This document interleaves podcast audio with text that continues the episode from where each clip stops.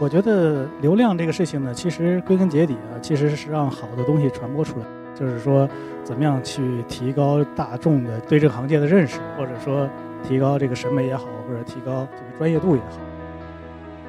作为建筑师，我们在讨论流量之前，要先了解自己还是要什么，然后我们最后转化转化出来的东西到底是什么？是新的活儿呢，还是我们的一个社会上的一个名望呢？还是什么东西？那我觉得这个你可能确实得明确一下，才能说这个流量的意义。我觉得有一个很深的一个体会，就是说建筑师不能以艺术家自居。建筑是一门艺术，但是建筑其实是功能性艺术。这个我永远是这样是认为的。建筑是一个真实的需求，外面包裹了一层诗意的外表。这句话特别特别质朴，但是你再去看这句话，其实真的是这样。它的内核永远是真实的需求。因为有这个需求，这个空间才有存在的必要。在这个年代，大家都在关注流量，都在关注网红的时候，实际上你处在一个什么时候呢？就是你没有时间去自己去静下心来，深层次的思考一个问题。当你的所有的信息都是片段化的时候，这个是个非常大的一个问题。我觉得一个建筑它的价值哈，还是被人所使用。所以我觉得被人所知道、被人所使用，最后能很好的传递到客户和城市端和包括用户端，我觉得本身也是个很重要的事情。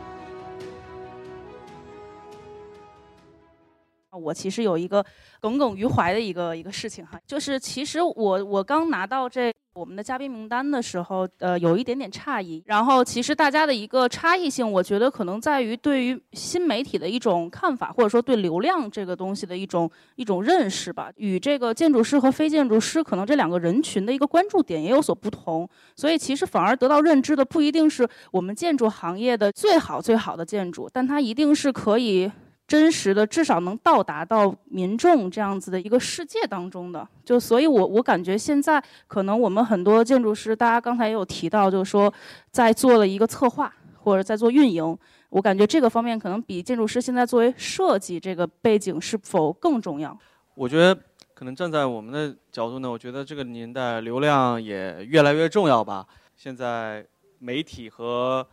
呃，移动互联网，我觉得越来越普及之后呢，一个东西可能就是你说的，可能它不一定是最好的，但它可能是最具传播的。因为我我一直觉得，我觉得一个建筑它它的价值哈，还是被人所使用，所以我觉得被人所知道、被人所使用，最后能很好的传递到客户和城市端和包括用户端，我觉得本身也是个很重要的事情。然后可能以前传统意义上说，我说那些非常。建构的啊，学非常学术的建筑师。以前我觉得最大的一个点就是，我觉得大家都穿黑色，是因为大家好觉得建筑师是一个很自我封闭的一个象牙塔的圈子，是吧？然后跟外界交流也比较少，所以我觉得这个行业本身就非常的封闭。所以现在自媒体，我觉得慢慢慢慢把这个给给敲开了。随着行业也开始下沉，然后可能性变得更多，年轻一代的设计师，可能建筑师进来之后呢，他的可能性玩法可能更多。我觉得。流量这个事情呢，其实归根结底啊，其实是让好的东西传播出来嘛。就是说，怎么样去提高大众的这个整体的这个，呃，对这个行业的认识，或者说提高这个审美也好，或者提高这个专业度也好，是吧？因为我觉得在中国呢，其实现在有一个很普遍的现象，就是专业呢没有得到足够的重视。打个比方说，有很多我们设计出来的作品，其实不是我们想做的，嗯，它受到的很多因素的干扰，是吧？所以说呢，我是觉得现在借助比如说这种新媒体啊，这种这种新的这种传播方式呢，能把好的东西传播出来，提高整个社会的这个建筑的这样的一个基础的这个水平，我觉得这个是最重要的。因为说到流量，作为从业者，我确实是从业者。反正我的感觉呢是，这个我们现在都比较迷信流量，确实是这个数字是特别简单的，哦，咱们都特别容易能理解数字，数字十万。跟一千它就是不一样。然后我们也看到各种各样的，无论是媒体还是什么，都会宣传自己啊，全网突破多少多少多少啊，这些数字肯定有这个迷信化的东西在里面。我觉得这非常非常明显，因为除了流量本身这个数以外，还有非常重要的一个对我们来说非常重要的一个东西，就是转化。比如你甚至有的一些合作方更明显，是吧？你要通过点击某一个东西，然后到另外一个，它会非常直接的算出来，从你这个流量转化过去有多少，那这个能计算出来非常清晰的转化率。但对于我们建筑师来说，我们这个转化是什么东西？这个我觉得是非常要明确的。就像我们的一个公众号一样，有的内容可能三四万啊的阅读量在微信，有的可能十万加，一旦超过十万，也就是所谓的破圈了。那这个破出去的这个圈儿是吧？有着一百多万，那可能破出这个圈儿，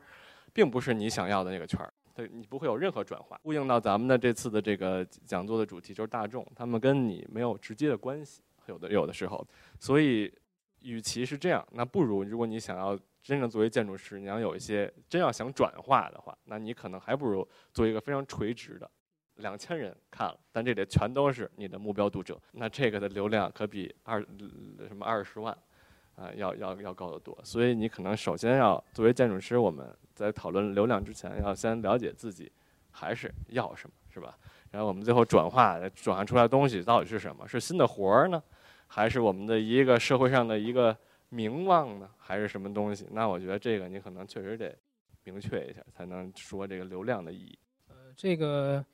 我觉得我我可能是一个完全拥抱流量的这么一个人啊，就这么一个建筑师，就我完全不拒绝流量，因为我觉得。呃，我的态度永远是流量，它其实可以变成建筑师去了解市场，啊，去了解用户的一一个工具，呃，而我觉得这个互联网时代其实提供了一个这样的一个非常好的这样的一个载体，就是流量本身。在那个 PPT 里面讲了，就是原来可能我们与用户之间永远夹着这个大权力和大资本，呃，我没有办法真正去了解他们这些用户真正想要什么东西。但是我觉得互联网时代其实是。事实上，给了我们这样一个工具，通过这个公众号也好，通过自媒体也好，通过各种各样这种网络工具也好，其实我们能够直达用户，我们能够知道，哎，他们在看这个空间的时候，他们想用这个空间的什么地方，或者说他们想怎么使用这个空间，啊，这都些这都是一些非常直接的一些反馈，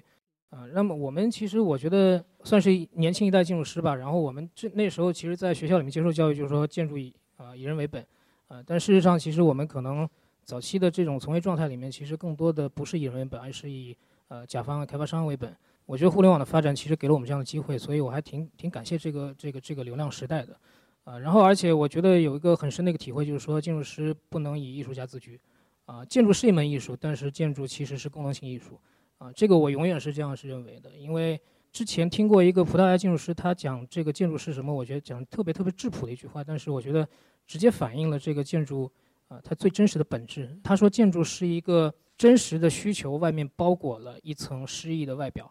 啊，就是其实这句话特别特别质朴啊，但是你你再去看这句话，其实真的是这样，就是说它的内核永远是真实的需求。啊，就是因为有这个需求，这个空间才有存在的必要。呃，我觉得这个还有一个可能，以这种方式去操作建筑的时候，你会发现，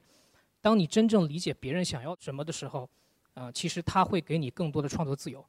因为他会觉得说，哎，你懂我，所以其实你怎么做都会在替我考虑，所以我觉得这个可能是这个流量时代带给我们，呃，建筑师最大的意义所在吧。那我就代表老一代的说说两句，我可能唱唱反调啊。读书的时候就是那种 old school，我们那种老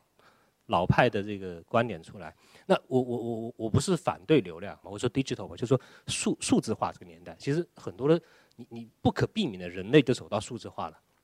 还不认识到这一点的话，实际上你往后这路就越窄越窄了。但是呢，我我又回头就是说，这这个其实对于我来说，我一直比较警惕这个事情。虽然这个是一个浪潮不可避免，但我自己个人呢，只代表自己个人说话，我比较警惕这一点。为什么呢？就是说，我会觉得在这个年代，大家都在关注流量，都在关注网红的时候，实际上你处在一个什么时候呢？就是你没有时间去自己去静下心来，深层次的思考一个问题。就当你的所有的信息都是。片段化的时候，这个是个非常大的一个问题。回到建筑来，就是说，其实刚才 Larry 说的一句话，我我觉得在个评评委当中的话，就是建筑还是有需要有时候是你需要去打动人心的。我们自己做项目的时候，就是呃，我们会照顾很多的问题，甲方的要求、规划局的要求，然后呢，呃，还有很多的这个呃制约的条件、造价的原因啊什么，就是你有很多的原因去做。但是呢，你还是希望深层次的去了解这个问题，然后呢，提出一个看法。你最最少就要有一个观点。我觉得我第一个案例做老街那个，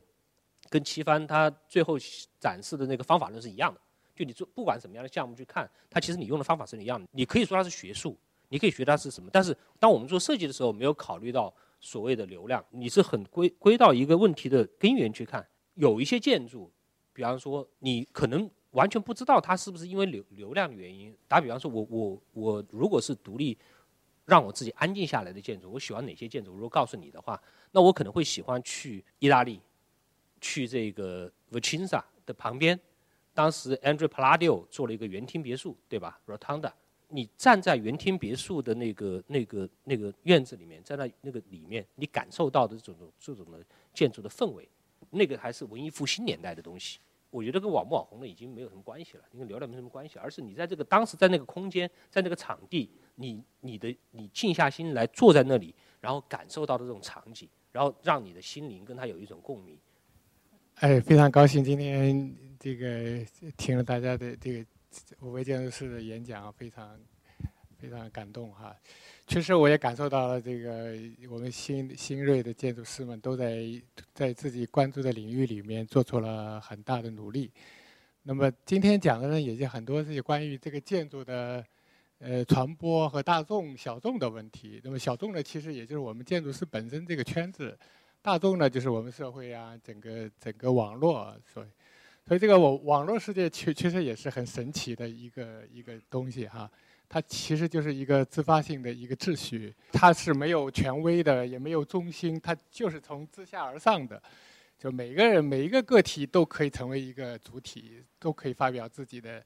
啊见解。那么我还有想问大家啊，问五位建筑师一个问题，看大家呃，看你们怎么看？就是说，我们现在也有这个网络评评选，这个中国最丑陋的，每年都有十个建筑，是吧？最丑陋，这个关注度也很高的。就是出来以后，大家也投投票的也很多，也请了建筑建筑的前辈的专家，最后当专家去评评委。这个里面当然当然是是对建筑师来说也很紧张，就是也可能哎，我今天做了一个建筑，哪哪天被评上最丑了。但是从另外一个方面讲呢，就是说大家。嗯，社会也关注对建筑这个美学的理解哈，大家也都讲到了，这个公众这个审美度和建筑师的审美度是有差异的。刚才 Larry 也讲了，是是呃，建筑师应该主导呢，还是观众这个？如果你网络来主导的话，那可能就比较大众性更强一点，就是你真正的建筑自己本身的那些美学可能会掩盖掉。所以我想请教大家一下，就是看你们对这个问题怎么看？那我就先说吧。那个，我只举个例子啊。你如果想你你回到，如果假如大家去过圣家堂的，高地的灵感是什么呢？高地是个非常崇尚自然的人，有贝壳，有花，有这些植物，对吗？他取材全是自然，但是为什么这么多年一百多年下来，然后他成了网红，然后每一年几百万、上千万的游客去看他，甚至一边在修一边还在看。他认为他不需要有新的形式，为什么呢？因为他觉得，因为高地是一个超级的宗教狂，他认为上帝的造物，他造出来的形态是最美的。我们中国也有啊，你说的那十大丑的，比方说造个乌龟，就造个乌龟建了一个乌龟的一个建筑，对吧？五粮液就把个酒瓶子放在那儿，就变成一个建筑。我觉得差的是一种审美，就这种审美，你同样的，你你提你来提炼一个花，你就真的把它变成一朵花。而人家高地做的，他用花来提炼的，用动物的骨架来提炼的那个哥特的这个拱券上去，它的空间完全不一样。这个就是完全是一个，我觉得是一个长期的审美。实际上，中国人不是没有审美，你中国人几千年，我觉得这个应该你每一朝每一代。当然，我最喜欢宋，我宋的东西我最喜欢。但其实到明的家具的时候，你明的家具，你你看现在我们所有的家具，明的家具是最好看的。就中国人有他很长时间的审美，但是呢，到了这个我觉得民国之后，特别是文文革之后就断代了。那这个代是要靠时间来补的。就是这个问题，我就觉得说丑不丑陋，最后就是你看这个应该是这种你的对美的提炼，同一种元素，人家做出来圣家族，那你就做了一个乌龟摆在那儿，对不对？